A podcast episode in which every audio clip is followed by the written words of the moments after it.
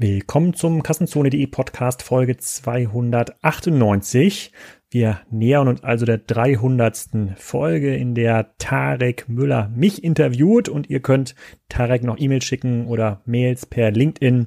Da könnt ihr Fragen einreichen, die Tarek mir stellen soll. Aber in dieser Folge geht's noch nicht um mich, sondern um Schickling Grill. Also für alle die, die jetzt hier noch am Ende der Grillsaison einen sensationellen Gas- oder Holzkohlegrill kaufen wollen, die sollten jetzt hier genau zuhören. Die habe ich selber ganz zufällig gefunden, weil mein Taino-Grill, den ich vor drei oder vier Jahren bei Amazon gekauft habe, so ein Gasgrill für 199 Euro, der fällt schon auseinander oder ist schon auseinandergefallen und mir war es zu teuer, mich in der Weber- oder Napoleon-Sektion umzuschauen und ich habe in diversen Online-Foren mal geschaut, was gibt es da für Alternativen. Und es gibt tatsächlich einen Maschinenbauer aus Deutschland, der hier herstellt und versendet und baut und konstruiert, die das ungefähr zur Hälfte oder zum Drittel des Preises machen, ähm, aber zu einer aus meiner Sicht herausragenden Qualität. Und das ist Schickling Grill. Und mit dem Oliver Schickling spreche ich darüber. Seit zwei Jahren machen die das Vollzeit. Vorher hat Oliver mit seinem Bruder studiert und da nebenher im elterlichen Maschinenbauunternehmen angefangen, Grills zu konstruieren. Mittlerweile gewinnen die extrem gutes Feedback in den diversen Grillblogs und Grillforen und äh, jeder, der sich noch so ein Edelstahl-Gasgrill oder Holzkohlegrill auf dem Balkon oder auf die Terrasse oder in den Garten stellen möchte, der sollte jetzt ganz genau hinhören, wie das funktioniert mit den Grills, was die Qualität ausmacht und wohin die Reise mit Schickling geht. So ein ganz kleines Unternehmen. Ähm, deswegen freue ich mich hier, den Oliver auch am Anfang der Reise kennengelernt zu haben. Und vielleicht wird das mal ein deutsches Weber-Grill, aber hört mal genau hin und beurteilt selbst. Und an dieser Stelle auch nochmal ganz herzliche Glückwünsche und Grüße an das ganze Spriker-Team. Mittlerweile nach fünf Jahren haben wir es als jüngstes Unternehmen ever geschafft, in den Magic Quadrant aufgenommen zu werden for Digital Commerce. Da versucht Gartner, die Analystenfirma, einmal im Jahr weltweit zu schauen aus den 100, 200 Anbietern, die es so für das ganze Thema E-Commerce gibt, die 10 bis 15 wichtigsten und größten rauszufinden.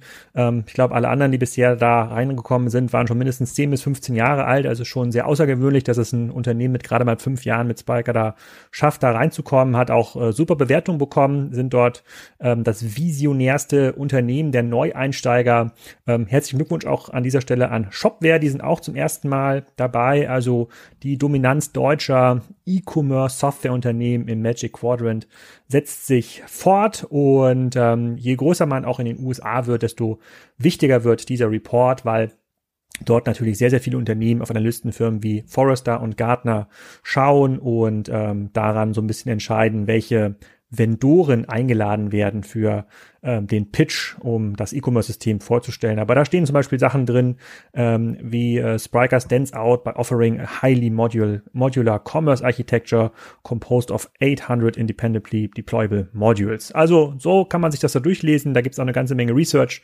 ähm, ähm, dazu. Glückwunsch an das ganze Team, auch das ganze Team, was sich insbesondere um die Gartner Relationship ähm, kümmert.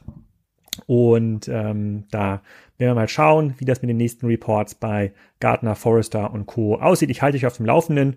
So, Eigenloop genug. Jetzt geht's erstmal rund um das Thema Grill, Gasgrill, Holzkohlegrill, Edelstahlgrill aus Deutschland mit Oliver Schickling. Oliver, herzlich willkommen zum Kassenzone.de Podcast. Äh, heute mal ein ganz spontaner Gast. Ich habe mir tatsächlich vor zwei Wochen einen neuen Grill gekauft und habe nach langer Recherche eure Firma gefunden. Also ich habe keinen Rabatt bekommen. Wir haben den Podcast erst danach vereinbart. Möchte dazu sagen, äh, du machst äh, die Schickling Grills und heißt auch äh, Schickling. Äh, sag doch mal genau, wer du bist und was du wirklich machst. Ja, erstmal Alex, vielen Dank, dass du uns hier eingeladen hast und wir uns hier vorstellen dürfen. Also mein Name ist Oliver Schickling und ähm, meine Eltern haben Maschinenbauunternehmen und ähm, mein Bruder und ich wollten unbedingt unser eigenes kleines Ding machen. Und ähm, ja, darauf ist es hinausgelaufen, dass wir dann unsere eigenen Produkte entwickeln, herstellen, entwickeln und dann auch an den Endkunden verkaufen. Genau, und das ist so unser Konzept, was wir haben. Und wo die Reise dann noch hingeht, das äh, schauen wir mal. Auf jeden Fall wollen wir richtig, richtig gute Grills bauen. Genau, ich kann ja mal ganz kurz verraten, wie meine Produktsuche geklappt hat. Ähm, als, äh, als Hobbygriller im Garten bin ich natürlich schon lange auf der Suche nach einem Edelstahl-Grill. Äh, ich habe vorher äh, das Einstiegsprodukt von Amazon gehabt, jetzt über drei äh, Jahre lang, den Taino-Grill, der ist jetzt aber so weitestgehend durchgerostet. Hm. Und hm. dann habe ich äh, geschaut, was haben sich Freunde gekauft. Da sind natürlich einige mit dem Weber dabei oder der eine oder andere hat auch den Napoleon. Da, da fand ich aber immer aberwitzig, die Preise dafür aufgerufen wurden. Und dann habe ich in irgendeinem Forum äh, wurde euer Grill auch äh, ja. diskutiert. Und ähm, dann, ja, genau, da gibt es ja eine ganz eingeschworene Szene. Und ähm, äh, wie gesagt, ich hatte jetzt keinen Druckengrill zu kaufen, ähm, aber ich, äh, äh, der musste jetzt mal abgelöst werden. Und dann habe ich, äh, dann habe ich da im Forum ein bisschen gelesen, bin auch auf eure Seite gestoßen, da hat die mich im Retargeting verfolgt, fand die alle ganz cool, die Grills, die ihr da habt. Die waren irgendwie deutlich günstiger als ähm, der, äh, der klassische Edelstahl-Grill äh, mit 80 Kilo vom, vom Wettbewerber. Und dann hat, dann hat das irgendjemand im Forum bemängelt und gesagt, na ja, äh, da kostet das aber, da wiegt ja quasi der Grill nur die Hälfte von, äh, von dem äh, Napoleon zum Beispiel. Und dann hat es, hatte jemand von euch geantwortet, ja, stimmt nicht, das Unterteil ist, äh, du hast nur das Unterteil gewogen, das wiegt äh, genau das gleiche und ihr könnt so günstig sein, weil ihr direkt verkauft. Da habe ich gedacht, aha, da hat ja jemand schon die ganze Lernkurve des E-Commerce äh, hinter sich und äh, verkauft nicht über den Handel, sondern verkauft direkt.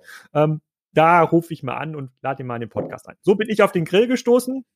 Ich weiß jetzt gar nicht, wie mein, äh, mein Modell heißt, irgendwas mit Premio XL oder so, aber ja, jo, äh, genau. war auf jeden Fall eine, eine größere Version.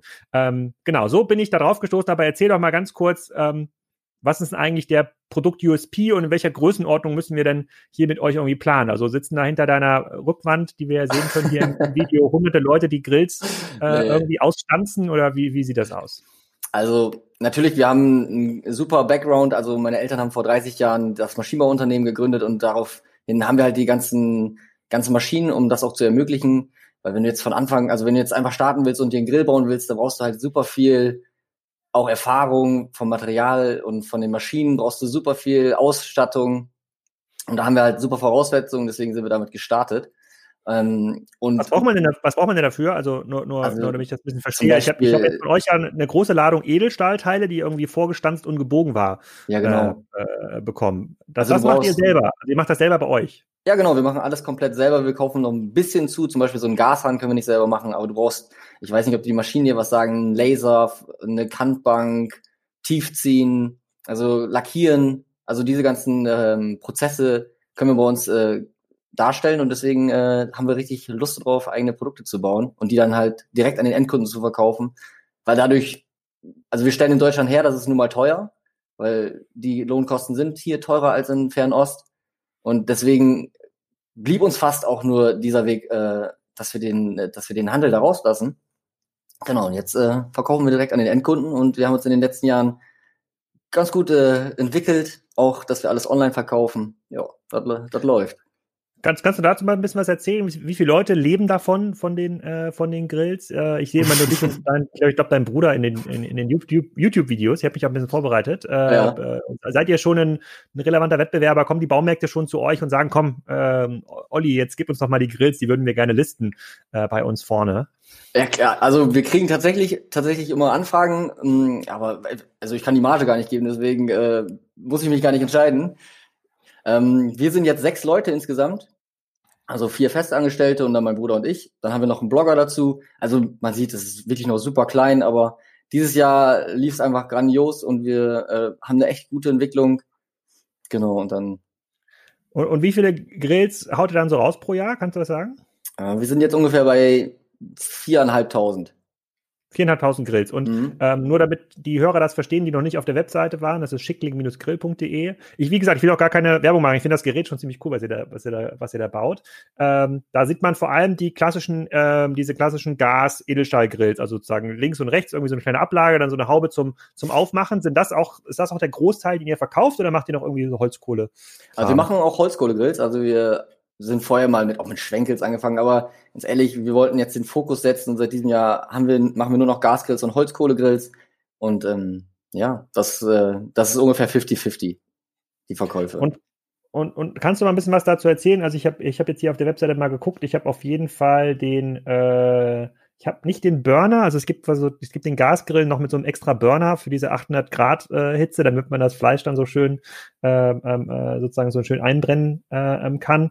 Ähm, ich glaube, mein Grill hat jetzt gekostet 1100 Euro und dann gab es diesen Rabatt auf der Webseite, den irgendwie jeder haben konnte, sowas wie äh, heißes Wetter 20 oder sowas, aber 5% gab es auf jeden Fall. Ja, genau. 1000 Euro habe ich an euch bezahlt, inklusive Versand. Und dann mhm. kam halt so ein riesen Grill äh, dann zu mir. Das hat auch ein bisschen gedauert beim Aufbau, weil man diese ganze, die, muss man die Folie überall abziehen.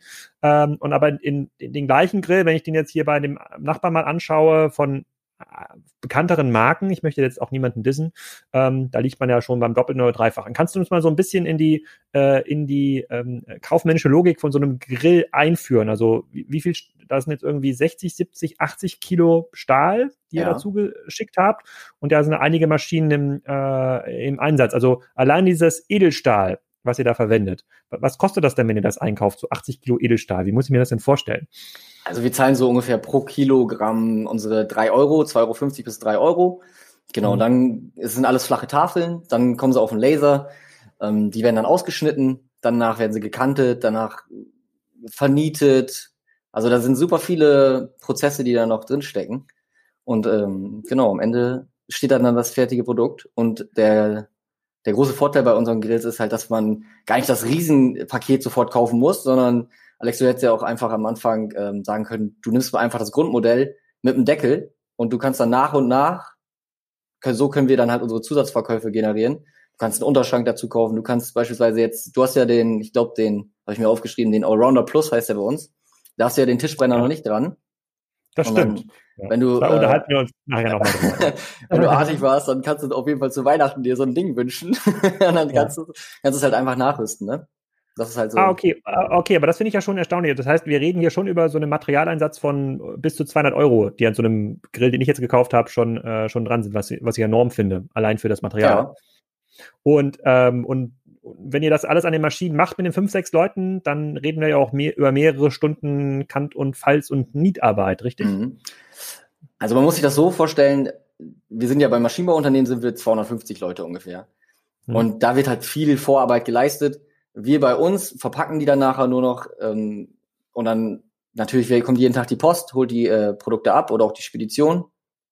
Genau, und dann, ja, also Ah, und würdest du sagen, dieses Jahr, also das Corona-Jahr ist das Jahr so eures, eures Durchbruchs? Wie gesagt, ich habe immer nur anekdotische Evidenz aus diesen Foren. Ich bin selber nicht in dieser ganzen Grillszene und ich, äh, da gibt es ja. irgendwie den Toastbrot-Test und Hitzeverteilung und wie heiß wird dein Grill. Also ich habe euren schon getestet, laut des von euch eingebauten Thermometers, was ich jetzt nicht nachkontrollieren kann, dann kriegt er schon locker seine 350 Grad, was gefühlt doppelt so viel ist wie der billige Amazon-Grill, den ich mir mal gekauft habe. Äh, wie, wie, schneidet ihr denn in diesen, in diesen Tests ab, in dieser Community? Ihr habt ja bestimmt auch mal dem einen oder anderen Grillblogger, sowas gibt's ja auch, ja, genau. äh, mal so einen Grill zuges zugesendet. Also wie, gegen diese Spitzenmodelle der Konkurrenz. Wie, wie sieht euer Grill da aus? Wir sind tatsächlich echt gut, muss ich sagen. Also wir können, wir haben halt auch wesentlich mehr Spielraum. Ich glaube, andere Hersteller, die haben ja mindestens zwei Handelstiefen da drin, wo die jedes Mal ihre Marge mit einkalkulieren müssen. Und wir können halt super viel Material, Leistung und Qualität einfach in den Grill reinsetzen. Und ja, wir wissen, was er dann kostet. Wir müssen nichts dazu kalkulieren. Das, ähm, dann können wir auf jeden Fall ein äh, super Preis-Leistungsverhältnis schaffen für den Kunden. Okay, das heißt, wenn ich den, wenn der jetzt getestet wird gegen diese Top-Modelle von Weber oder Napoleon und Co., müsst ihr euch nicht verstecken. Nee, also wir, wie du schon gesagt hast, das, der Grill ist, wird super heiß. Also Leistungsfähigkeit, ich, also ich persönlich kenne jetzt keinen Gasgrill, der heißer wird. Am Rost sind wir ungefähr bei 500 Grad. Und das Schöne ist, das Ding ist auch noch langlebig. Also Langlebigkeit und Leistung, das sind so unsere USP-Punkte, wo wir wirklich echt gut sind. Hm, okay. Und äh, die gibt es da drumherum auch schon so eine Community? Es gibt ja gefühlt auch so eine Weber-Community, die sich ja. da dann auch irgendwie dieses teure, teure, den kaufen sich auf jeden Fall die Weber Grillzange, die Weber Grillabdeckung. Gibt es das bei euch auch schon oder entsteht das erst gerade? Ähm, es, also es entsteht natürlich gerade, klar. Also uns so lange gibt's uns noch nicht. Aber es ist auf jeden Fall schon echt so geiles Feedback. Also wir kriegen, die Leute rufen uns an und sagen, boah, geil, so einen Grill hatte ich noch nie. Das macht einfach so viel Spaß. Die Leute schreiben im Grillsportverein, das ist halt so eine große Seite, wo dann wirklich auch viel diskutiert wird über die ganzen Modelle. Der Grillsportverein? So heißt er, ja. Ah, okay. Das muss ich gleich mal, das ja. rufe ich gleich mal auf hier, ja. Okay. Das muss, die, kann ich, die kann ich noch nicht. Äh, das schaue ich mir, das schaue ich mir mal an. Aber ähm, die, äh, also ich, ich finde erstmal, äh, sozusagen das, der Verzicht auf Handelsstufen ist ja das, das eine. Das wollen ja auch viele machen. Die wollen sich ja vom Handel nicht abhängig machen, damit mhm. sie so ein mhm. bisschen in der Marge äh, optimieren können. Und das sind natürlich auch vorgelebte Modelle so aus der aus der E-Commerce-Welt mit Bobby Parker und Co. Ähm, die Frage, die sich mir da so ein bisschen stellt, kriegt ihr damit genug Reichweite hin? Weil der, äh, sozusagen der Weber-Grill, der steht ja auch noch hier und da mal im Baumarkt oder bei dem klassischen Grillausrüster. Ähm, wie sieht denn diese Handelslandschaft eigentlich aus? Habt ihr euch damit mal beschäftigt? Also wie viele Grillverkaufsstellen, wo man so einen hochwertigen Edelstahlgrill kaufen kann mit so einer Haube, gibt es denn überhaupt in Deutschland? Und wie teilt sich das auf zwischen Baumärkten und, ja, weiß nicht, gibt es sowas wie einen Grillfachmarkt? Bin ja, ich nicht ganz sicher. Äh, gibt es? Ja, ja okay. gibt es, ja. Ich habe nochmal, ich habe, ich habe ich bin mal am einen vorbeigefahren, der ist bei der, als die Demexco noch stationär stattgefunden hat, in Köln, neben den Messehallen. Da gibt es irgendwie so einen ganz großen. Ja, Grill. genau. Das ist der einzige, den ich kenne. Aber davon gibt es mehrere. Okay. Ja, nicht ähm, in der Größe, aber auf jeden Fall gibt es echt viele. Ja. Okay, aber also ich kann jetzt kommt, nicht man um die, kommt, kommt man um die drumherum? Wir probieren es aus, ne? Also wir haben, wir haben die Zeit. Also wir sind jetzt, äh, wir sind jetzt, wir stehen jetzt nicht unter Druck. Und äh, so können wir organisch wachsen. Wir konzentrieren uns darauf, dass wir richtig gute Qualität machen und dann vertraue ich persönlich darauf, dass äh, Gutes sich langfristig durchsetzen wird. Und ob wir nachher, Aber ob wir nachher unsere 20, 30 Millionen Euro Umsatz machen, also pff, muss ich das, weiß ich nicht.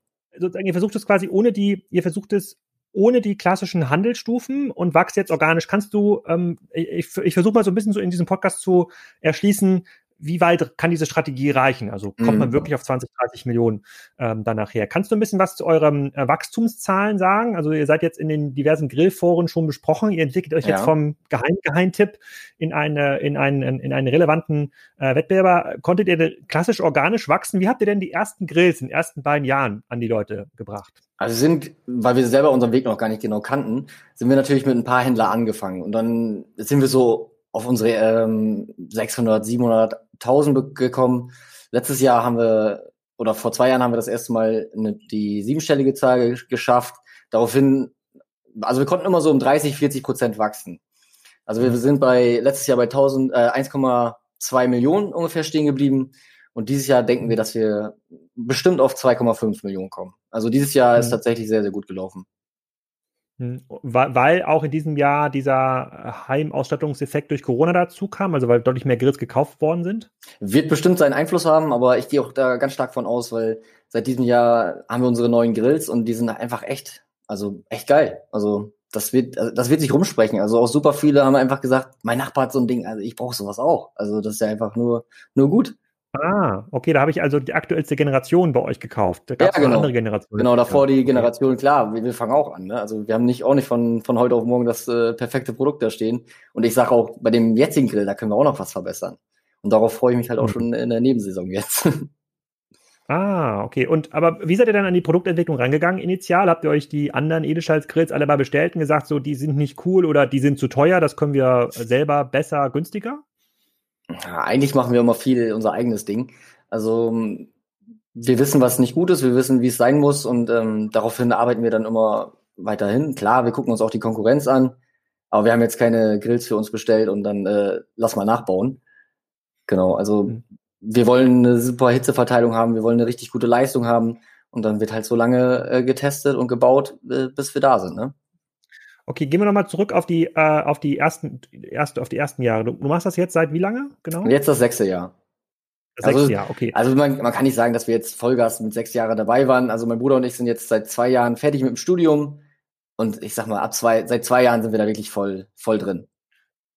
Und nutzt ihr dann, äh, nutzt ihr dann tatsächlich diese ganze Influencer-Szene rund um die Grills, äh, um euch bekannt zu machen? Also schickt ihr dem Grillsportverein, ich bin jetzt ja, mhm. ich bin immer noch auf der Google, auf der, auf der Google-Seite dafür, schickt ihr den dann irgendwie einen Grill und sagt, testet den mal, wir, wir, wir wollen es wissen? Auf jeden Fall, also klar, also dann äh, die ersten Jahre haben wir auch viel, sag ich mal, auf, auf eine Mütze gekriegt, weil das Ding halt einfach noch nicht so gut war, wie es äh, wie es jetzt ist.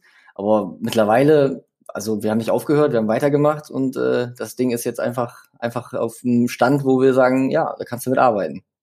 Und so und ja. Und diese, dieses ganze Thema Grillen, das ist, ist das im, in Europa gleich verteilt? Also wird in Polen genauso viel gegrillt wie in Dänemark oder in Deutschland oder in Frankreich? kann ich dir so gar nicht genau sagen. Also wir sind jetzt wirklich Deutschland, Österreich, Schweiz erstmal aktiv und äh, wollen gucken, was hier, was hier vor Ort geht und äh, wie wir uns nachher internationalisieren, schauen wir mal, ne? Soweit, soweit sind wir noch nicht. Aber, aber, könnte ein Kunde aus Frankreich oder England einen Grill bei euch bestellen? Kann er, ja. Also es geht dann einfach per Spedition dahin. Und passiert das auch schon? Ja. Auf jeden Fall. Und also jetzt, diese, Kunden, die aus jetzt England einen Grill bestellen, die finde ich ja besonders interessant, weil das ja, ja quasi jetzt so ein ganz Nukleus ist. Wie finden die euch denn? Redet ihr mal mit denen? Ich ja, also theoretisch kann ich dir nicht sagen, wie die uns finden. Auf jeden Fall, ich weiß nicht, also organisch stehen wir ganz gut da, aber ich ähm, weiß jetzt nicht, wie wenn jemand äh, das, also ich kann es dir nicht sagen, wie die auf uns dann kommen. Ich möchte nur wissen, ob wir hier vielleicht gerade einen Moment sind, quasi in dem Weber-Moment 2020, ja, wo jetzt hier quasi eine Weltmarke äh, entsteht. Wir wissen es leider aber noch nicht. Dann nee. ich versuche ich natürlich ein paar Beweise zu finden, ob das denn so sein könnte oder ob das denn, ob das denn nicht so ist. Okay, nochmal zurück zur Handelsfrage. Also ihr habt das jetzt, ihr seid organisch gewachsen, ja. ähm, ihr versorgt diese Grillforen, kommentiert ja auch selber, habe ich auch gesehen, also auch ihr persönlich mhm. äh, kommentiert dort. Ähm, wie geht ihr denn damit um, wenn jetzt morgen eine große Baumarkette zu euch kommt oder äh, Grill-Einkaufsverband, wenn es sowas geben sollte, der dann sagt, komm, ich, ich nehme euch mal, ich nehme euch mal 2000 Stück ab fürs nächste Jahr. Das wäre ja, ist ja schon mal eine Ansage, 2000 Stück, die dann sicher abgenommen werden. Ich, also ich weiß nicht, ob du es mir glauben wirst, aber das, sowas hatten wir auf jeden Fall schon ein paar Mal. Aber ganz ehrlich, das Was, ist. Ich glaube das. Ich, ich, ich das, weiß ja gar nicht. ja, das, das, das also wir verdienen erstmal an den Dingern, äh, verdienen wir nichts und die Margen werden, werden nicht funktionieren. Und für mich ist es auch nicht, ist, weiß ich nicht, für mich fühlt sich das gar nicht richtig an. Also ich will dem Endkunden was verkaufen, ich will dem was Gutes verkaufen, die sollen da langfristig mit grillen. Und ähm, mehr will ich gar nicht. Also ob ich jetzt Weber 20, äh, 2.0 werden will, muss man hineinwachsen, ne? Gibt es denn einen Service-Aspekt bei euch? Also gibt es Kunden, die sagen, ich habe keine Lust, den Grill selber aufzubauen? Ich möchte ja, den komplett Gibt's auch, ja. Also wir, wir machen dann ungefähr 10% Aufschlag und dafür bauen wir den auf und schicken den dann dahin. Ah, das ist einfach ein größeres Paket oder mit einer Spedition ist das? Das läuft dann per Spedition. Ah, das heißt, ich hätte mir diese drei Stunden auch sparen können mit. Hättest, äh, hättest, hättest du machen können, das ja? Ich nicht. ja, wir, haben das, wir haben das jetzt im Online-Shop auch nicht forciert, weil wir wissen selber, wie viel Arbeit das ist. ah, okay. Ja, das also für, für 10% hätte ich auf jeden Fall, hätte ich das auf jeden Fall äh, gemacht. Okay, da, also ihr schlagt also die Handelsangebote aus ja. ähm, und dann konzentrieren wir uns mal ein bisschen auf die Webseite. Ähm, du sagst, ihr beschäftigt einen Blogger, also jemanden, der für Content zuständig ist? Genau. Also was macht er genau? Bloggt er quasi nur auf eurer Seite oder macht produziert er auch mit euch dann die YouTube-Videos? Also das ist ähm, also er ist nicht hauptberuflich Blogger, Influencer, aber er hat eine super gute Reichweite und er, ich habe eingesucht für Instagram, für Facebook und ähm, natürlich kannst du das ganze Material dann auch, was er da produziert, dann auch für die Webseite benutzen und ähm, ja, jede Woche wird ein neues Rezept gemacht. Wir stellen äh, das Rezept, Rezept dann online und so können wir halt super viel und super guten Mehrwert für die, für unsere Kunden bieten, dass wir die immer wieder auf unsere Seite holen. Und vielleicht finden sie ein neues mhm. Zubehörteil, was wir dann produziert haben. Genau. Okay, und, und messt ihr das auch? Also hat er, wird er quasi provisionsabhängig bezahlt oder hat er ein Festgehalt? Ne, der hat ein Festgehalt. Okay, und wie groß ist der Effekt von so einer Art von Content, die ihr dort produziert? Also würde es sich für euch auch lohnen, vielleicht zwei, drei solcher Leute einzustellen? Äh, ja, bin ich gerade dran. Also wir überlegen gerade, ob wir, also ob ich mir jetzt noch einen für YouTube hole, weil natürlich wir filmen im Hoch Hochformat bei Instagram und wir laden es jetzt zwar gerade bei YouTube hoch, aber wenn man ehrlich ist, ist es nicht schön, weil du willst halt Querformat bei YouTube haben.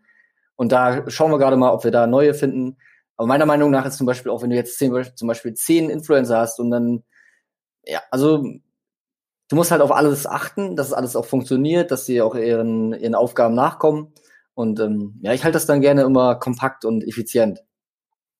Hm. Und ich komme ja aus der aus der E-Commerce Software-Ecke. Ja. Wie, wie, habt ihr euren Shop aufgebaut? Habt ihr eine Agentur? Habt ihr das selber gemacht? Nee, das haben wir selber gemacht. Also, was, was nutzt ihr da für eine Software? Wir nutzen da Shopware. Die kommen ja auch bei euch da bei euch aus der Gegend. Kann ich dir gar nicht sagen. Ah, okay. Das heißt, die nutzen auch die Gratis-Version wahrscheinlich. Okay. jetzt, es ist, ja, glaube ich, das ist schon spannend für die Zuhörer, wie, wie, das da, wie, das da, wie das da gemacht wird. Und ähm, die, äh, beim, beim Shop selber, also wenn der, der funktioniert auf jeden Fall gut. Also ich habe da selber ja den Grill auch, äh, äh den Grill gekauft. Ähm, es gibt noch so ein paar Kleinigkeiten, wo man, glaube ich, noch ein bisschen coolere ja. Sachen machen kann. Aber, Kannst du mir nachher ähm, noch Tipps geben? denkt ja darüber nach, dann, ihr macht ja alles aus Edelstahl, mhm. links und rechts das Sortiment dann zu erweitern. Also jetzt habe ich diese, diese zwei Kernbereiche, also die, ähm, den Holzkohlegrill, ja, und den Gasgrill. Also das sind im Wesentlichen äh, die, die, die, die, beiden, die beiden Sachen. Ich habe auch gesehen, ihr habt eine, äh, eine Feuerschale, aber nur eine. Das, das scheint mir nicht mit viel Liebe gemacht, diese, dieser Sortimentsbereich bei euch. Nee. Ähm, Denkt ihr aber darüber nach, links und rechts davon auch noch Dinge anzubieten? Keine Ahnung, die Grillbank, die Grill, die, die, die Schickling Grillzange, das, keine Ahnung, das Grilldach, keine Ahnung, was man bei Grills noch alles irgendwie kaufen könnte. Ja, haben wir, haben wir auf jeden Fall vor. Also es wird im nächsten Jahr wird es nochmal einen High-End-Gasgrill geben. Der wird dann wirklich so bei dreieinhalbtausend ungefähr liegen. Wir werden Grillschränke bauen. What? Was ja. kann der denn mehr besser als das Ding, was ich jetzt ja, gekauft das, habe? Das kann ich dir jetzt ja noch nicht verraten. Ja, das interessiert mich aber schon. Ich habe ja gedacht, ja, glaub, 30.000 Euro nicht mit Wettbewerb ausgebe, das ist ja schon High-End. Das habe ich euren jetzt gekauft. Du musst, musst auf der Seite bleiben und verfolgen. Dann, äh, aber kannst du nicht einen Hinweis geben? Ist der heißer? Der ist nicht heißer, der ist vom Material halt einfach noch ein bisschen massiver gebaut, wird aber auch noch ein paar, ein paar Features kriegen, aber die kann ich dir noch nicht erzählen, das geht jetzt gerade gar nicht. Okay, aber guckst du dir dann an, was die anderen äh, Grillmarken machen? Es gibt ja jetzt hier diese ähm, ähm, ähm äh, wilde Grills, ja, die wilde. Noch in den Podcast kommen. Genau, die haben ja da bei Kickstarter irgendwie eine ja, Kampagne gemacht, da, die, deren Kicks, äh, deren, deren, deren, deren USP ist ja, das Ganze ein bisschen smart zu machen. Also, dass genau. man irgendwie verbinden kann und das die Temperatur messen kann, ist das auch, das, das finde ich persönlich, muss ich mit denen nochmal besprechen, finde ich jetzt nicht so attraktiv, weil ich glaube, das ist sehr wartungsaufwendig und da muss man immer, eine, da muss man das immer vor Feuchtigkeit schützen, da habe ich ja. gar keinen Bock drauf. Ich will, dass das Gerät, dass man sich da gar nicht drum kümmern muss, mhm. außer einmal äh, ausbrennen nach dem, äh, nach dem Grill und dann ist auch gut. Ähm, aber ist das ein Bereich, den ihr euch anschaut? Also smartes Grillen? Haben wir uns schon mit beschäftigt, aber ich bin da ehrlich gesagt auch auf deiner Seite. Das Ding, äh, meiner Meinung nach muss das Ding funktionieren und äh, es ist mhm. super heiß am Grill. Es steht in der prallen Sonne, es regnet, also ich weiß noch nicht, ob wir uns daran trauen. Auf jeden Fall wird es andere geile. Oh, jetzt hast du mir da ein bisschen hibbelig gemacht hier mit deinen 3000 Euro. Da hätte ich gedacht, jetzt habe ich schon das High-End-Produkt von euch gekauft und jetzt muss ich dann im nächsten Jahr dann wieder, äh, wieder schwitzen vom Rechner sitzen. Aber okay, fair die, enough, fair enough. Die Dinger werden, die werden auch gut gehandelt, auch gebrauchte. Schick Griff, ja? ja? Doch. Das habe ich noch nicht geguckt. Wo guckst du das denn? Bei eBay Kleinanzeigen, eBay.de oder wo? Also wenn uns jemand sagt, er hat ein älteres Modell und dann sage ich, ja, stell das doch eben bei eBay rein und dann sagt er, oh, jo, ist sofort weggegangen und dann haben wir, haben wir die, die zweite Version dann verkaufen können. Okay, was sehe ich denn hier? General überholt, Schickling Gasgrill 3 für 3? 270 Euro. Ja, okay. hier steht das auf jeden Fall bei eBay. Okay. Mhm. Aber sieht noch deutlich einfacher aus als das Modell, was ich jetzt mir bestellt habe. Ja. Hm, okay. Ähm, also die Webseite ist im Fokus. Wie wichtig ist dann äh, YouTube, Instagram? Also merkt ihr da, dass das, sich da die Community meldet? Merkt ihr, dass sich da wirklich auch Abverkäufe generieren lassen? Oder, oder warum denkst du darüber nach, dort noch ein, zwei weitere Leute einzustellen?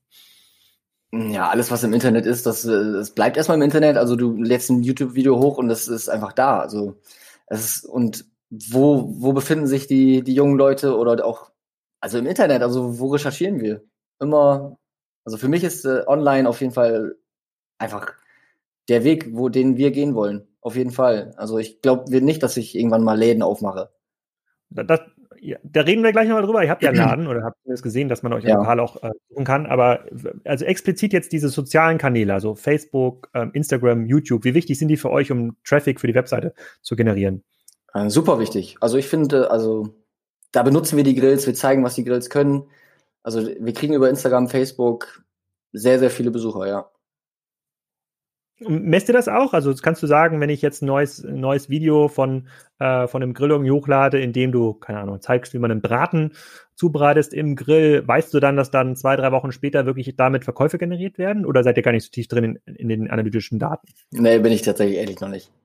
Also es ist mehr so Bauchgefühl. ja. Aber du siehst, je mehr du machst in den Kanälen, desto besser funktioniert es für euch. Das ist quasi deine, deine Ratio. Ja, auf jeden Fall. Hm, also wir okay. haben da noch auch E-Commerce-technisch sind wir wirklich noch ganz am Anfang. Nur das, unser, unser Ding ist halt auch. Wir, fängt ja bei der Shop-Software an, das haben wir ja schon besprochen. Ja, du, du machst ja ganz gute, ne? richtig, richtig, richtig. Aber das reicht dann auch in dem Stadium, wo ihr seid, reicht das ja noch vollkommen, reicht das ja noch vollkommen, äh, ähm, reicht das ja noch vollkommen aus. Aber was ich mir halt gut vorstellen kann, deswegen frage ich ja auch, deswegen bin ich ja auch so gespannt auf diesen Podcast, ist, euer Erfolg, ja, also auch dieses komplett organische weckt, weckt ja schon Begehrlichkeiten. Ähm, ich, äh, das weißt du wahrscheinlich nicht. Ich habe in vielen anderen Podcasts haben wir immer spaßeshalber ähm, Amazon, nicht, nicht spaßeshalber, wir haben Amazon-Strategien besprochen. Also was ist eigentlich die beste Strategie, äh, um auf Amazon zu handeln? Mhm. Dann habe ich immer, damit man keine Marke irgendwie, äh, keine echte Marke äh, besprechen muss, habe ich immer die virtuelle Marke Graf Koks genommen. Ja, okay. die Barbecue- und Grillmarke. Ja, habe mir jetzt auch einen Hörer ein Logo äh, erstellt, mir in Tasche zugesendet. Das ist ganz witzig. Aber das war quasi, das ist unsere virtuelle, äh, virtuelle Grillmarke, weil ähm, vor zwei, drei Jahren hätte man gesagt, okay, wenn du so einen coolen Grill erstellen kannst, dann versuch doch der der Kategorieführer bei Amazon zu werden. Ja, weil da kannst du ja in dem Marktplatzmodell mit ein paar Prozent, die kannst du dir vielleicht noch leisten, du musst keine Handelsmarge abgeben, du verkaufst ja nicht an Amazon, mhm. sondern über Amazon. Das wäre doch, und man ist natürlich sofort im Cross-Border-Geschäft, ne, weil Leute aus dem Ausland dann auch diese Bewertung sehen könnten. Ist das ein Bereich, der für euch spannend ist? Ich habe jetzt auf Amazon gar nicht nach Gasgrills geguckt, nach der Erfahrung mit dem Taino-Grill, die ich gesammelt habe, aber äh, ist das eine Strategie, die für euch spannend sein kann? Also wir sind bei Amazon vertreten auf jeden Fall. Aber ähm, ehrlich gesagt stecke ich da jetzt nicht meine Energie rein, weil da muss ich meine Marge halt natürlich bezahlen, die Amazon dann Ihr seid ja, ihr seid ja ein Marketplace-Modell. Ihr verkauft ja nicht an Amazon, sondern ihr verkauft ja ein Marketplace-Modell. Ihr verkauft ja über Amazon. Ihr ja, genau. Ja aber klar, aber trotzdem kriegt Amazon ja die, die Marge dafür, ne? Ja. Und äh, das ist natürlich im Online-Shop ist es ja wesentlich interessanter. Mhm. Und deswegen fokussieren, deswegen fokussieren wir einfach. Klar, wir sind da vertreten, da verkaufen wir auch was, aber die Energie stecken wir in den Online-Shop. Und würde es sich für euch lohnen? Ich, hab, ich, sehe, ich bin jetzt hier gerade, ich habe mal nach Schickling Grill gesucht, da bist, hast du natürlich das klassische Amazon-Problem, dass da drüber, äh, ähm, ähm, dass dann links und rechts natürlich auch andere Gasgrills dann direkt angeboten mhm. werden mit hohen Bewertungen. Also hast du da schon mal ein bisschen ausgetestet, vielleicht nur mal einen Grill zu nehmen, euer, euer, euer Centerpiece, ja, den, äh, den ich mir ja zum Beispiel auch gekauft habe, und den massiv zu äh, pushen bei Amazon, um dort viele Bewertungen zu bekommen, damit Leute dann sagen, okay, das scheint ja die Marke überhaupt zu sein. Dann gucke ich mir noch mal im Online-Shop an, was die haben. Habe ich ehrlich gesagt noch nicht drüber nachgedacht, nee. Ah, weil das ist, das ist eine Strategie, die oft auf diesen Amazon-Kongressen äh, besprochen wird, wo okay. man sagt, okay, die Leute, die fangen ja nicht an bei Google mittlerweile, die fangen ja äh, Gasgrill einzugeben, sondern die, äh, die fangen bei Amazon an. Das heißt, man muss bei Amazon zumindest erstmal gesehen werden und dann kann man durch äh, da kann man natürlich dort versuchen, den Kunden auf den Online-Shop zurückzuleiten. Ist etwas, das Amazon nicht will, aber es ist taktisch durchaus möglich, mhm. die Plattform zu nutzen, weil die Leute das dort, äh, weil die Leute das dort äh, suchen. Weil ich sehe hier auch Grills, ja, den äh, den Taino Platinum Backburner, also den okay. Grill, den ich gekauft habe, aber jetzt ja. schon als Edelstahlgrill für 599 Euro mit 38 positiven Bewertungen. Ja. Der nicht so informierte Kunde, der erste Gasgrillkunde, so wie ich ja auch vor drei Jahren, der sich da nicht so richtig einliest und nicht genau weiß, was die großen Marken sind, der wird darauf reinfallen. Der wird den kaufen. Der wird quasi gar, der, für den ist Edelstahl gleich Edelstahl. So, und was wird er dann, was wird er danach kaufen? Wenn er den durch hat? Dann, ich weiß halt nicht, wenn es der richtige Edelstahl ist, der, der, hält ja vielleicht fünf, sechs Jahre, aber ich glaube, da kann natürlich euer, euer Grill, der ja deutlich hochwertiger ist äh, ja. und ja auch nicht viel teurer, wir reden ja nicht über irgendwie das drei- oder vierfache, sondern wir reden mhm. über 50 Prozent äh, mehr Preis, ähm, finde ich eigentlich gar nicht so unspannend da zu optimieren. Könntet ihr das denn? Also angenommen jetzt macht ihr eine smarte Amazon-Strategie und verkauft auf einmal 10.000 Grills, könntet ihr das denn so einfach produzieren? Ähm, also wir sind dieses Jahr auf jeden Fall schon, schon gut ins Schwitzen gekommen, muss ich sagen. Aber ja. 10.000 10 Stück ist schon, schon eine Hausnummer. Also wir, wir warten ja auch nicht bei uns beim Maschinenbauunternehmen auf Arbeit, weil da ist ja natürlich, die Auftragsbücher sind auch gut gefüllt. Ähm, klar, wir müssen uns darauf einstellen, aber bei Familie Schickling läuft's also. Bei uns läuft. nee, also ist machbar, aber auf jeden Fall eine Anlaufzeit wäre schon schön. Also deswegen, ich, ich finde das organische Wachstum von unseren 50 Prozent pro Jahr, das ist einfach das finde ich geil. Also das äh, reicht mir auch. Also alles gut. Das ist, noch, das ist noch managebar. Ne? Ja, das ist einfach gut. Also es macht Spaß und äh, wir sind dadurch super effizient. Ich kann die Strukturen so aufbauen, wie ich sie möchte. Mhm. Und ähm, es ist ein super wenn, gesundes Wachstum. Wenn in diesen Grill-Communities, also im Grillsportverein, werden diese äh, günstig Angebote dann von Amazon oder von Alibaba auch besprochen? Nochmal bitte in diesen Grill-Communities, ja. in diesen Online-Foren, werden da diese günstigen Angebote von Alibaba und Amazon auch besprochen und im, verglichen dann mit eurem oder mit dem Weber oder mit irgendeiner anderen Marke?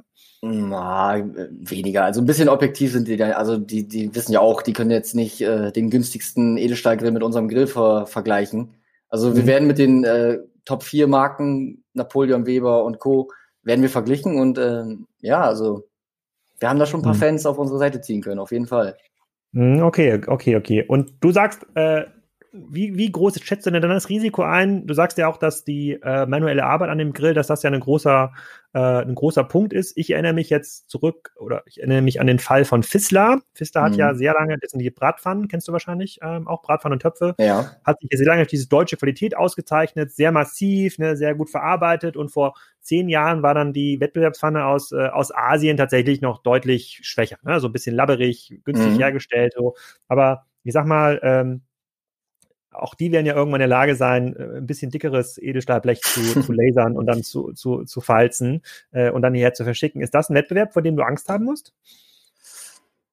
Mm, also, also die werden ja immer noch ihre, ihre Handelsschichten haben müssen. Also, also wir haben den Riesenvorteil, dass wir es einfach selber herstellen können. Auch zum Beispiel einen neuen Grill. Ich glaube, andere brauchen dafür zwei, drei Jahre, um ein neues Produkt auf den Markt zu bringen und zu entwickeln ich glaube, wir haben jetzt unser High-End-Ding, was wirklich sehr komplex ist. Ich glaube, das kriegen wir jetzt im halben Jahr fertig. Also dann, dann steht der erste Prototyp und dann wird ein bisschen was verbessert, getestet und dann äh, wird es nicht lange dauern. Also wir sind da schon. Vergibst du mir, wenn wir die Aufnahme ausgemacht haben, was da der Vorteil ist, dann müssen wir es nicht an alle senden. Ja, kann, ich, ma kann ich machen, ja. Mann, Alter, Mann, Mann. Okay, du hast quasi aktuell keine Angst vor Ja, okay, verstehe ich, weil die müssen ja auch dann über eine Handelsplattform wie Amazon oder Alibaba an den Endkunden gehen, haben dadurch mhm. schon mal einen Margennachteil und äh, sie müssen natürlich auch das Logistikproblem äh, lösen, um dann 80 Kilo aus Asien nach Europa zu schicken. Das ist ja auch nicht ganz kostenlos. Ja, und, und glaubst du, dass Asien so günstig bleibt? Na, ich habe ja versucht zu extrapolieren, wie groß, wie hoch der manuelle Aufwand ist. Ich glaube, was die Roh, äh, was, was die äh, Rohstoffkosten, da werden natürlich keinen Vorteil haben. Nee. Äh, klar, wenn jetzt jemand anfängt, irgendwie millionenfach Grills zu produzieren, vielleicht. Ähm, mhm. ähm, aber ich, ich glaube, das ist halt ein Lifestyle-Produkt, ne? genauso wie Weber und Napoleon auch. Da geht, da wird jetzt nicht darauf, äh, da wird jetzt nicht auf den Rohstoffpreis optimiert, sondern das stellt man sich ja auf die Terrasse. Also es ist ein, ist ein zentrales Möbelstück, so wie in der Küche auch.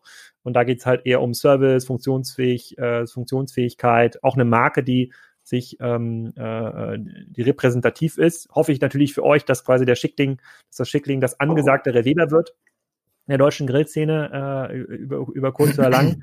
ähm, Nee, also wenn ich so recht darüber nachdenke, so große Angst habe ich auch nicht, aber ich habe, ich gucke mir natürlich schon immer diesen Amazon-Effekt an und ähm, mhm. da sind, man kann natürlich immer so ganz grob ableiten, wie stark sind Produktkategorien schon äh, im Wettbewerb. Also wenn ich bei Gasgrill suche, also wenn ich nicht nach Schickling äh, äh, suche, sondern einfach nur nach Gasgrill, sehe ich da schon äh, 30.000 Ergebnisse und quasi die ersten Seiten sind alle quasi mit Produkten vollgestopft, die dann teilweise auch mal 100 oder 500 Bewertungen haben. Das mhm. zeigt mir, dass das schon ein relevanter Kanal ist, der wahrscheinlich durch asiatische Hersteller bedient wird. Es ist dieses Taino, von dem ich immer rede. Ja. Kommt das direkt aus Asien? Wahrscheinlich schon, oder? Ja, auf jeden Fall. Ja, ne? Okay, weil das, äh, das wird, das, da das ist ja, glaube ich, auch, das ist ja auch, glaube ich, eine Baumarktmarke, oder? Also Taino, es wird jetzt auf jeden Fall. Keine Ahnung, ich, ja, ich, ich gehe nicht in den Baumarkt, ich bestelle so. online. Dann okay. aber immer bei Hornbach, mit dem, der mit Abstand beste Baumarkt, äh, den es gibt, äh, äh, ähm, online, super Preise, super Service. Okay. Äh, aber ähm, nee, also keine Ahnung, ob das so eine Baumarktmarke ist. Ähm, ich gucke mal kurz, was es gibt noch für. Das ist, ein, das ist ja eine gute, ein guter Test, weil wenn man nach Kopfhörer sucht oder Pfanne, dann gibt es quasi ganz, ganz viele Marken, mhm. die man gar nicht wiedererkennen kann, die alle aus China kommen. Aber ich, ich sag mal ganz kurz, was, was ich für Marken sehe, wenn ich nach Gasgrill suche. Ja, unsere also, nicht. Also ich habe da nicht drauf optimiert. Nee, aber du kannst ja mal sagen, ist eine Marke oder ja, okay. äh, Jamestown? Schon mal gehört? Ja, habe ich schon mal gehört, aber ich könnte jetzt nicht sagen, wie die aussieht. Okay. B Bernhard. Kenne ich, ja. Okay. Taino haben wir schon gesagt. Ähm, Activa. Ja. Okay. Ähm, Enders. Kenne ich auch, ja. Okay. B Broil Q. Broil King kenne ich, aber Broil Q kenne ich nicht. Äh, Klarstein, das kommt, glaube ich, aus Berlin. Kenne ich, ja. Äh, Klarstein ist eine Marke von äh, Schalltech oder äh, sozusagen Berlin Brands. Okay. Äh, auch dem nächsten Podcast können wir mal über das Grill-Thema nochmal reden. Äh, Klartronic. Kenne ich nicht. Das kenne ich wiederum, aber aus einer ganz anderen Produktkategorie, als was mit Kabel zu tun hat. Dann haben wir noch einen Rösle. Rösle kenne ich, ja. Ah, also schon ein paar Marken. Also wenn du nach Kopfhörern suchst, dann siehst du eigentlich nur noch China-Marken. Also okay. einmal Philips und einmal Rode, aber Marken aus. Also schon noch Marken, die, mit denen du auch schon mal in Kontakt gekommen bist in der mhm. klassischen Also da, waren, da waren jetzt schon viele Fernost-Marken dabei. Also klar, die produzieren alle, aber da waren schon viele dabei, die sehr, sehr günstig sind. Taino Activa und sowas. Usla, Weiko, T-Pro, äh, Maya. Okay, gut, das ist schon ein, äh, schon ein, schon ein sehr starker Wettbewerb stehender äh, Markt. Aber ähm, um mal nochmal zurückzukommen auf die Kernfrage, also ihr bekommt eure Kunden organisch auf die Webseite oder zahlt ihr sehr viel Geld, um dann bei Google Ads äh, auf das Thema Gasgrill zu optimieren? Ja, eine gute Mischung, würde ich sagen. Ne? Also wir kaufen ungefähr 50 Prozent unserer Kunden ein über Google, mhm. Facebook, Instagram. Und Aber schon über solche, über solche, Begriffe wie Gasgrill, die ja schon sehr hohe Klick, äh, sehr hohe Klick Na, Gasgrill würde ich jetzt super, super allgemein. Also mhm. schon, das muss schon irgendwas mit Hochwertigkeit zu tun haben. Also Gasgrill aus Edelstahl, Gasgrill made in Germany. Mhm. Und äh, okay. da, ja, da solche Keywörter finde ich super interessant. Und dann gehe ich davon aus, so wie, so wie du argumentierst, ist der Erstkauf, ja, du, der Grill kostet irgendwo zwischen, je nachdem, was man bei euch kauft, zwischen 500 und 1300 Euro. Der mhm. ist dann auch profitabel. Das heißt, der Kunde kommt auf die Webseite, klickt, konfiguriert, lässt sich zuschicken und dieser Kunde, mit dem verdient ihr schon Geld. Ja, wäre schlecht, wenn nicht, ne? der kauft ja nicht so. Was heißt, wäre schlecht, wenn nicht? Das ist der Normalfall mittlerweile im E-Commerce. Im E-Commerce wird ja nicht mehr nach, äh, äh, sind die meisten Kunden, wer mit Customer Lifetime Value berechnet, ja, in der Hoffnung, dass sie noch mal zwei, dreimal wieder kaufen. Deswegen ist das gut. Also es ist ein, eine starke, eine Indikation für ein starkes äh, Geschäftsmodell. Mhm. Dann ist die dritte Frage dann nämlich, die sich daran an, äh, also das Problem mit den Geschäftsmodellen, die auf Customer Lifetime Value optimieren, ist, ähm, dass wenn sie Produkte verkaufen, die selten gekauft werden, zum Beispiel Matratzen, ja.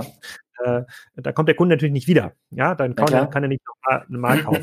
ähm, ihr seid jetzt gar nicht auf einen loyalen Kunden angewiesen, weil ihr im Erstkauf schon profitabel seid, aber ähm, für die Kunden, du hast gesagt, vor zwei, drei Jahren habt ihr richtig angefangen, ähm, sind die Kunden denn loyal? Also kommen die mal wieder und bestellen sich irgendein Zubehör? Du hast geschrieben, es gibt diesen Einstiegsgrill, den ich dann ausstatten kann mit der Haube, dem Seitenbrenner, dem Unterschrank, der, mhm. dann gibt es noch die äh, Gasflaschenverkleidung. Ähm, ist das so? Ist das eine klassische Customer Journey? Ja, also super. Also wir haben so viele, also sehr, sehr, sehr viele ähm, Wiederkäufer, weil wir natürlich dieses Baukastenprinzip haben. Also Einige fangen auch einfach an, die nehmen einfach nur den, den einfachen Grill und packen deren Deckel drauf, weil das ist halt deren Budget, Budget gerade. Und ähm, im nächsten Frühjahr bauen sie sich zwei Ablagen da dran, kaufen sich eine Schutzhülle, kaufen sich einen Wok. Da kannst du ja so viel noch nachrüsten. Und äh, das Schöne ist, wir können halt immer zu unserem Baukastenprinzip immer neues Zubehör entwickeln. Und also, also Nachkäufe, Wiederkäufe sind auf jeden Fall super relevant für uns, ja. Eine Frage, die aus der Community kam, als ich äh, euch vorgestellt habe, war, seid ihr in der Lage, ähm, die Nachfrage so ein bisschen zu, ähm, äh, zu planen? Also du sagst jetzt, ihr wächst 50 Prozent im Jahr, das heißt, im nächsten Jahr plant ihr dann vielleicht 5.000, 6.000 Grills. Ist das die Art von Planung, die ihr macht? Oder guckt ihr euch jetzt auch äh, Wetterdaten an, Wettbewerbsdaten, Amazon-Bewertungsdaten, wo ihr sagt, nee, komm, Edelstahl Gasgrill, da haben wir vielleicht sogar 70, 80 Prozent Wachstumsmöglichkeiten im nächsten Jahr? Also so genau machen wir es ehrlich gesagt gar nicht. Das, also wir wissen, dass wir, dass wir gut sind und wir wissen, dass wir uns nächstes Jahr wieder steigern werden. Also dieses Jahr waren es äh, bisschen mehr als 100% Steigerung. Nächstes Jahr gehe ich davon aus, weil nächstes Jahr werden wir, glaube ich, nicht mehr ganz so extrem von Corona betroffen sein, dass wir unsere 40, 50 Prozent machen. Und ähm, wir legen halt immer in Quartalen auf. Das erste Quartal legen wir halt ein bisschen mehr auf, damit wir auch puffern können. Wenn wir sehen, dass es super schnell weg ist, dann müssen wir das nächste Quartal wieder viel auflegen. Aber wenn wir merken, dass es im ersten Quartal gar nicht so abfließt, dann werden wir einfach das zweite Quartal ein bisschen geringer auflegen. Dass es auflegen heißt, ihr, das sind die Auslastungen dann bei, äh, bei euer Maschinenbauunternehmen, wo dann sagt, okay, fürs nächste Quartal müssten wir jetzt hier mal ein paar Bleche mehr lasern. Ja, oder weniger, ne? Genau. Okay. Hm. Okay, also da, ähm, okay, aber also das heißt, du machst, du kümmerst dich jetzt gar nicht so groß darum, irgendwie im Weber Online-Shop oder bei Amazon zu gucken, was da irgendwie läuft, sondern schaust, dass du dein Business stabil hältst.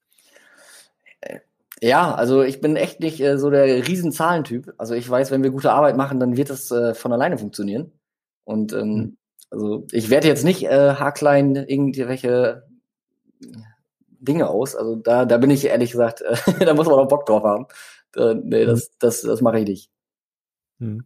Okay, also der Kunde kommt quasi über einen äh, organisch-anorganisch Mix, also bezahlt, unbezahlt, ja. idealerweise natürlich aus irgendeinem Forum, so wie ich. Also ich war, glaube mhm. ich, ein sehr, sehr günstiger Kunde äh, für euch. Der kauft dann, mit dem verdient der Geld und es kommen viele Kunden wieder, um dann Zubehör zu kaufen. Also äh, was ist, ne, man kann einen Wok auf den Grill stellen. Hast du das gerade Wok gesagt? Ja, ja, genau. Das kann ich noch nicht. Okay. Was ja, macht man denn mit dem Wok auf dem Grill? Ja, ist doch voll geil. Du kannst dann schön asiatische Gerichte auf deinem Grill zubereiten. Wir, wir bündeln, also wir nehmen dann zum Beispiel, du hast ja den mit den vier Brennern. Du nimmst ja. dann einfach zwei Rostelemente raus packst dann mhm. da so einen Aufsatz drauf, wo so ein, äh, wo so ein Ring in der Mitte ausgeschnitten ist und dann kannst du da schön deinen Wok draufstellen. Dann bindest du halt die Hitze von zwei Brennern, kriegst richtig viel Power unter den Wok und dann kannst du richtig schöne Rezepte da machen. Also Curry oder was auch, was auch immer man also ja? dann Bock. Grünes Curry, rotes Curry. Aha, okay, das ist, sehe ich da auf eurer Seite dann unter Grillzubehör oder was ist das? Ja, genau, du gehst dann unter Premium Gas und dann Grillzubehör. Das wusste ich alles gar nicht. Ich bin hier tatsächlich. Bock 30 Zentimeter große Auflage. Okay. Hm. Und dann kann man den Deckel immer noch zumachen, wenn der Wok drauf ist? Ja, solltest du gar nicht machen, das ist ein Holzgriff, ne? Kannst du kurzfristig ah. machen, aber den Wok, den benutzt du eigentlich mit, äh, mit geöffnetem Deckel. Spannend. Was gibt es noch für Produkte, die ich mir kaufen muss? Du hast noch keine Gusspfanne, ich glaube, du hast noch keinen Pizzastein. Du kannst da noch so viel mitmachen. Den Tischbrenner haben wir auch schon drüber gesprochen. Nehme ich dann auch Grillrostelemente raus und dann. Nee, die kannst du, leg einfach, leg auch einfach aufs Rost. Okay, und dann, mach ich, dann kommt der Deckel aber zu. Deckel muss auf jeden Fall zu, ja. Hm, oh Mann, oh Mann, oh Mann, da kann ich ja noch einiges hier, äh, das kann ich noch einiges machen. Ähm, du hast gerade gesagt, du denkst in Quartalen. Ähm, ist das nicht so, dass du das Business eigentlich nur im einen Quartal abläuft, im Sommerquartal? Also kaufen tatsächlich jetzt im, in, in der Wintersaison Leute sich so einen Gasgrill? Natürlich wesentlich weniger. Aber wir legen halt, wir fangen, wir überlegen, wie viel brauchen wir im Frühjahr. Wir brauchen ja auch unsere zwei, drei Monate, bis wir die Ware dann auch da haben oder produziert haben im Karton. Ja. Deswegen ähm, gucken wir, was wir Ende des Jahres entscheiden wir, was denken wir, wie groß werden wir, wie viel wachsen wir, ähm, wie viel müssen wir dann halt fürs erste Quartal auf Lager haben. Hm. Und dann, okay. äh, genau. Wie, wie wichtig, ähm, äh, du sagst, du optimierst Amazon nicht. Äh, du stellst doch quasi nur dein Produkt ein und bekommst dann quasi in dein ERP-System oder wo auch immer ihr die Amazon-Bestellung äh, ein, bekommst du eine Meldung, hier, würde bei, hier wurde bei Amazon verkauft. Hast du in den letzten zwei Jahren einen Uptick gemerkt? Hast du da gemerkt, dass da eigentlich mehr, mittlerweile mehr geht, also dass da mehr Leute was bestellen? Ja, auf jeden Fall. Es ist organisch mitgewachsen. Also wenn wir um 100% mhm. wachsen, unser Online-Shop, dann wächst Amazon auch um 100%. Also ungefähr. Also nicht ganz so, nicht ganz so viel wie der, wie der Online-Shop, aber es wächst mit, ja. Okay. Dann vielleicht noch zwei, drei Fragen aus der Community. Eine, eine Frage, die gestern reinkam, war, äh, da sagt jemand, ich weiß gar nicht, wie der äh, heißt, ich habe nur die Nummer, ich hatte mit einem großen Grillhersteller ein Meeting und dort sagte man mir, dass sie theoretisch Ende Mai ausverkauft waren. Nur die großen Händler bekamen noch Ware. Spannend ist jetzt natürlich das Ordervolumen für die nächste Saison. Ähm, Hattest du das im Mai auch, äh, äh, die Angst, dass du ausverkauft bist? Oder wart ihr vielleicht ausverkauft im Mai? Äh, wir produzieren es selber. Also wir können ja selber entscheiden, ob wir ausverkauft werden. Also wir müssen. Ja, naja, aber du hast ja, gerade, du hast ja gerade gesagt, dass du ja auch zwei, drei Monate Vorlauf brauchst. Ja, klar, aber nee, wir sind, also ich denke mal, die anderen Hersteller oder Händler sind ausgelaufen oder hatten nichts mehr auf Lager, weil natürlich durch Corona musste mindestens einen Monat Pause gemacht werden, bevor die Schiffe wieder hier ankommen, ne? Also das hatten wir halt nicht. Hm. Okay, also ihr seid nicht ausverkauft, äh, äh, ihr habt total äh, loyale, loyale Kunden. Ähm, dann fehlt uns natürlich noch die Kanalfrage. Also du meintest gerade, ihr könnt euch jetzt nicht vorstellen, Showrooms zu äh, eröffnen, aber bei euch da, wo ist das? Äh, Viersen? Nee, Fisbeck. Fisbeck ist Fisbeck. das. Jo. Äh, Fisbeck. Da gibt's doch einen Laden. Ja, wir haben, also wir haben halt in unserem Gebäude einen Showroom drin. Aber mhm. ich weiß, ich wüsste jetzt nicht, warum ich einen Laden in Berlin oder in Hamburg aufmache. Weil, ja. Äh, ich sage dir gleich, was die Argumentation anderer Hersteller ist, aber bleiben wir mal ganz kurz bei dem Laden in äh, Fisbeck. Da kann man auch bei Google, wenn man da jetzt nach Schickling Grill googelt, kann man ja. da, glaube ich, auch ein Foto sehen von dem Showroom. Also das ist quasi bei euch am Maschinenbauunternehmen irgendwie so eine La äh, vorne, Laden vorne nochmal angebaut. Also wir sind schon getrennt von Maschinenbau und ähm, das ist bei uns bei Edeldesign GmbH, so heißt meine Firma. Da haben wir auch ein Showroom mit drin. Und, und sag mal, was ist da so eure Erfahrung? Kommen da jetzt Leute vorbei und gucken sich tatsächlich dann spontan mal einen Grill an bei euch? Spontan gar nicht mal. Also die wissen schon genau, was sie wollen. Wenn sie reinkommen, dann äh, theoretisch müssen sie es nur noch aus dem Lager holen. Viel verkaufen ist da gar nicht mehr. Genau, also die wissen schon sehr gut Bescheid, wenn sie bei uns äh, vorbeikommen. Mhm, okay, gut. Ich, ich, ich, ich, hatte mich geguckt, wie weit ihr weg seid, weil es ist ja auch ein norddeutsches, äh, ein norddeutsches Unternehmen. Gibt es da auch einen, einen Lagerverkauf jetzt äh, zum Winter für die Kassenzuhörer, die da preissensitiv sind, die sagen, komm, ich muss gar nicht das allerneueste Modell haben, ich fahre auch mal so hin und hole mir ein Installmodell? Ja, wir werden auf jeden Fall nochmal einen Abverkauf machen, ja. Also wir haben, natürlich kriegen wir auch Retouren, weil mal irgendwas nicht geklappt hat. Genau, und äh, die werden dann nochmal aufbereitet und dann verkauft. Hm. Okay, und dann vielleicht nochmal kurz einen Abstecher ins, äh, ins Ausland. Also Deutschland, Österreich, Schweiz, da wisst ihr jetzt ungefähr, wo die Reise hingeht. Wenn du jetzt dir mal so Märkte anguckst, und ich gehe mal davon aus, dass jetzt auch in, ich weiß es auch nicht, aber ich gehe mal davon aus, dass in England oder in Frankreich genauso viel ge gegrillt wird. Ist, wenn du dir jetzt sagst, du gehst jetzt in einen anderen Markt, würdest du denn jemanden einstellen noch dafür, der dann erstmal versucht, organisch die Grillblocks in Frankreich oder UK zu finden? Oder sagst du, nee, ähm, allein in Deutschland habt ihr das Potenzial, 50.000 Gasgrills im Jahr zu verkaufen. Da muss der Fokus jetzt drauf liegen in den nächsten drei Jahren. Alle anderen Länder machen wir mit, so wie es kommt. So wird es auch aussehen. Also wir sind bei zweieinhalb Millionen Euro Umsatz. Also ich glaube, der Markt in Deutschland, der Grillmarkt an sich ist ja über eine Milliarde. Zwar nicht natürlich nicht nur hochwertige äh, Produkte, aber auf jeden Fall sind wir noch lange nicht da, wo wir hin möchten. Und ähm, erstmal wird es die nächsten ein, zwei Jahre, drei Jahre auf jeden Fall der Fokus auf Deutschland, Österreich, Schweiz, gele Schweiz gelegt. Hm. Dann nochmal ganz kurz zur stationären Strategie. Also andere hochwertige ähm, Anbieter sagen sich halt, naja, so ein Showroom in Hamburg oder in Berlin, der vielleicht nur temporär ist, während der Grillsaison, wo Leute mal so einen Grill angucken können, mhm. der macht schon Sinn, weil es ja ein Investitionsgut ist. Und das macht bei Investitionsgütern, wo Leute ja ein bisschen länger überlegen, macht es schon mal Sinn, dass die dann sich in Hamburg den Grill ähm, ähm angucken können. Und da wird dann natürlich bei euch aus äh, Fisbeck dann, äh, dann geliefert. Wärst du denn bereit, mal so einen Test zu machen? Angenommen, gibt es jetzt einen Zuhörer, der sagt, boah, äh, so, eine Grillqualität bei mir noch mit im Laden, das wäre der, wäre der Hammer. Ich mache mal quasi noch eine Pop-Up-Ecke für, äh, für Schickling-Grills äh, und dann, äh, nehmen wir, äh, dann nehmen wir quasi eine kleine Kommission, aber der, der Oliver kann da erstmal äh, fünf Grills hinstellen und die Leute, die sich in Hamburg dafür interessieren, die können sich das hier vor Ort ähm, anschauen. Ist, ist, kannst du dir darüber Gedanken machen? Alex, ich glaube, das, nee, das ist, das ist nicht mein Weg. Also ich weiß, dass wir richtig gute Qualität liefern und die Dinger empfehlen sich einfach von alleine weiter. Und hm. wir sind super gut ausgelastet und ich glaube, ich will erstmal gucken, wie weit wir so kommen. Und dann werde ich mir irgendwann überlegen, was wir sonst noch machen können. Ah, okay. Ja, das, ich, ich finde es deshalb so spannend, weil wir haben ja mit äh, verschiedenen Gästen, äh, Emma und, äh, äh, und Co. ja schon darüber geredet, wie kann man äh, noch günstiger Kunden kommen. Und irgendwann, wenn der Online-Kanal ausgereizt ist, dann kommen diese Omnichannel-Strategien automatisch, wo man sagt, mhm. okay, kriegen wir online nicht mehr so günstig Kunden? Wie können wir eigentlich diesen ganzen Berliner, Hamburger, Münchner Kunden oder wo auch immer Leute geballt wohnen, äh, die auch die Kaufkraft haben, um sich so einen Grill zu kaufen?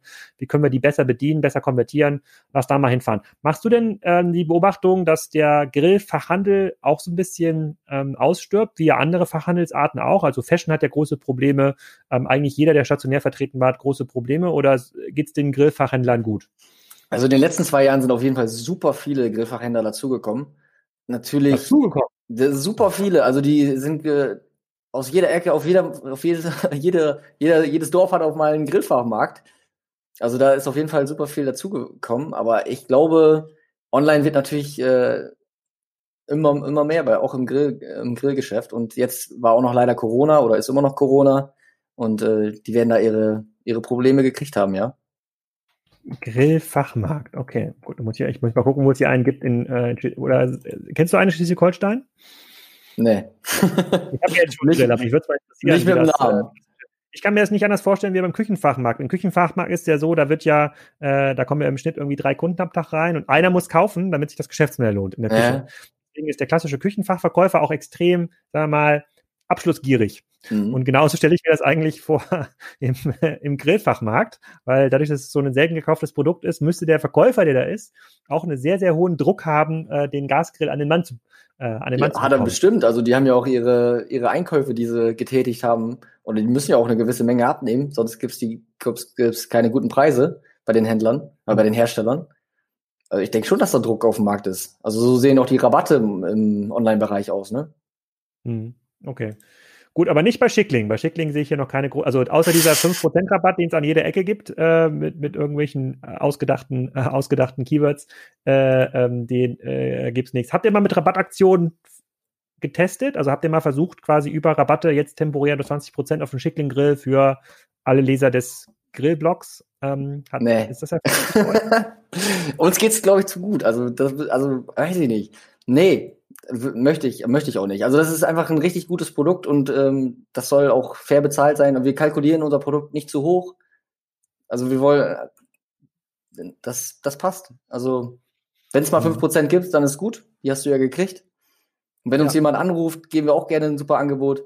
Aber ihr habt mir übrigens gegeben, obwohl ich den Normalpreis gezahlt hätte, weil ihr habt macht, hat das auf eurer Webseite, ich, ich weiß nicht, wann sich das mal eingeschlichen hat, dieser Trend, äh, gab so einen Startseitenbanner mit äh, ja. jetzt 5%. Das ist natürlich totaler Quatsch. Wenn, wenn die Leute schon auf der Webseite sind, darf man auf keinen Fall diesen Banner da. Und im Checkout nicht noch nach dem Gutscheincode fragen, weil dann fangen die Leute an zu googeln, ja, dann zahlt man noch irgendwelche komischen Affiliate-Codes, Ach so, okay. äh, damit das macht überhaupt keinen Sinn. Nee, die habe ich auch nicht. Affiliate hatte ich mal gemacht, aber wie du schon gesagt hast, das macht gar keinen Sinn. Dann googeln die dann nach dem Code und wir haben gar keinen und dann müsste ich trotzdem meine, meine Provision da abzahlen. Also das war Genau. wirklich. Ein, Ja. ein ganz kaputter Markt, ein ganz kaputter Markt. Okay, also euch geht's gut. Also es ist schön erstmal zu hören, dass es solche Geschäftsmodelle gibt, die A noch organisch wachsen. Also ich höre jetzt mal daraus, ihr habt jetzt keine großen Fremdinvestoren drin in Nein. eurem, äh, Keinen, in ne? eurem Modell, äh, außer Maschinenbau Schickling. Mhm. Und, ähm, und äh, äh, könnt jetzt auch nach vorne hin mit 50% Wachstum planen aus dem eigenen Cashflow heraus, weil das Produkt einfach ganz geil ist. Ähm, gibt es denn viele Wett, also ich habe jetzt Otto Wilde gesehen, so Mhm. als es kam mir jetzt schon als patente Wettbewerber vor, etwas andere Ausrichtung mit diesem irgendwie Smart und mit dem Handy, aber da, davon halte ich persönlich jetzt nicht so viel. Ähm, aber andere werden das bestimmt ganz geil finden. Aber gibt es noch viele neue Grillmarken, die jetzt äh, versuchen, in diese äh, Weber-Napoleon-Ecke reinzudrängen? Also es gibt äh, zum Beispiel, du hast ja eben was von Bernhard gesagt. Also der platziert sich aber von der Qualität und vom Preis her unter den äh, Hauptmarken. Hm. Aber Kommt aus Deutschland? nee, also ist ein gutes Marketing, aber ich glaube, das Spring Lane ist da auch mit drin. Kennst du wahrscheinlich dann auch, ne? Ja. Mhm. Genau, aber ich denke, so eine Marke wie, also so hochpreisige Grills, stelle ich mir schwierig vor, dass die dann äh, auf mal um die Ecke kommen. Okay, weil du sagst, ähm, das, was ihr quasi im Maschinenbau schon als Vorinvestment da hattet, auf das ihr Mhm. einfach zugreifen konntet, das irgendwie initial mal zu stemmen, das macht es natürlich total schwierig, in diesen Markt reinzukommen. Das heißt, wenn sich jemand jetzt äh, selber in diesen Grillmarkt rein sneaken will, dann müsst ihr erstmal bei einem Maschinenbauer wie euch fragen, Mhm. ob er es produziert und dann ist ja eure Marge noch drauf. Ja klar, also die, können- die können nicht so günstig sein wie wir. Das, äh, Ah, ja. das geht nicht. Okay. Ja, dann bin ich ja erstmal froh, dass ich mit meiner äh, relativ banalen Online-Recherche euch gefunden habe. Das finde ich schon mal äh, sehr, sehr cool, dass der Grill auch gut funktioniert. Äh, ich, ich wünsche mir verpackungsmäßig, um mir direkt mal ein Produktfeedback zu geben, irgendein Modell, äh, was ohne diese hässlichen Folien kommt, die man überall abziehen äh, äh, muss. Ich konnte meine Kinder dafür verhaften. Ich habe jedem zwei Euro gegeben, Ja. Dann haben sie diese, diese Klebefolien auf den Edelstahl äh, abgezogen. Das hat total genervt. Äh, Ja, äh, ja. aber ansonsten hat das jetzt schon nach ein paar Mal Grillen extrem viel, ähm, extrem viel Spaß gemacht. Äh, und du musst mir jetzt ja gleich nach dem Podcast noch erzählen, äh, was ich nächstes Jahr kaufen muss ähm, Mhm. ähm, bei euch. äh, äh, über diesen Seitenbrenner müssen wir uns noch unterhalten, ob das wirklich Sinn macht, diese 800 äh, Grad, wenn schon auf dem Rost selber 500 erreicht werden. Ja.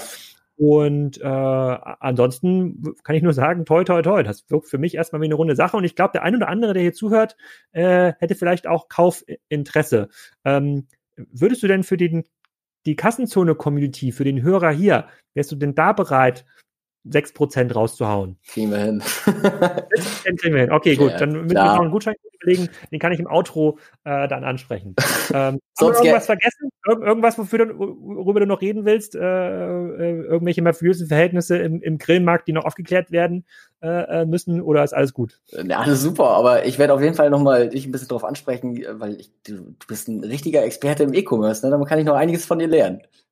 Ja, gut, das, äh, um, um den Hörern das aufzuklären, ich hatte Olli einfach angeschrieben, der hat einfach zugesagt, aber äh, äh, der kannte Kassenzone äh, äh, äh, gar, gar nicht. Das ist quasi noch kein eingefleischter E-Commerce-Fan, aber ich bin mir sicher, wir werden in den nächsten, äh, in der nächsten Zeit noch viel Spaß miteinander haben. Sehr schön. Vielen Dank. Äh, äh, und dann gibt's irgendwo so einen Grillspruch in der Grill-Community, wie gut Grill oder Freude am Grillen, sagen wir immer. Also wir wollen Freude am Freude am Grillen, genau. das ist ein bisschen lame. Da müssen wir noch ein bisschen dran arbeiten. Ja, ja. Also, vielen Dank und schönen Tag. Alex, ich danke dir. Ciao.